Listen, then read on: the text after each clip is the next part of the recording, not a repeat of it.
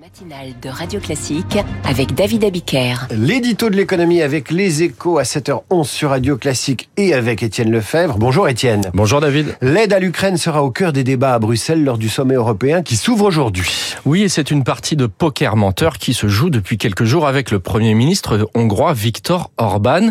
Les 26 autres États membres sont tous d'accord pour octroyer 50 milliards de plus à l'Ukraine, un signal d'autant plus essentiel que les États-Unis tardent à débloquer l'aide militaire réclamée par Kiev.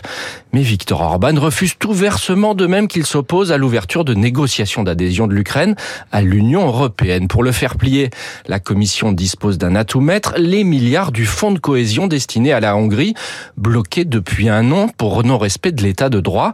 Or, la nouvelle loi renforçant l'indépendance de la justice hongroise a été publiée hier. Ça tombe bien. Bruxelles a donc validé en urgence une première tranche d'aide de 10 milliards aux grand dames de nombreux députés européens pour qui la Commission cède au chantage d'Orban. Alors le Premier ministre hongrois va-t-il finir par céder? Eh bien, il veut pousser son avantage et exige donc le dégel de tous les fonds en suspens, soit plus de 30 milliards d'euros.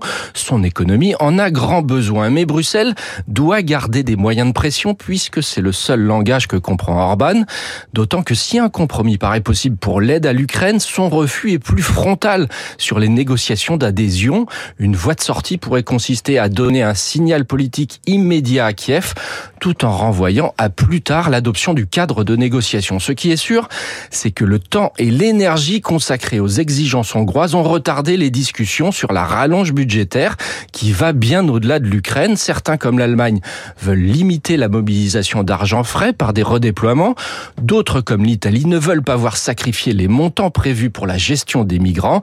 Bref, le sommet s'annonce donc à haut risque, au vu des besoins de l'Ukraine, un échec serait très malvenu. Un bon test donc sur la détermination de l'Union à poursuivre son effort aux côtés des Ukrainiens. À demain, Étienne Radio Classique 7h13.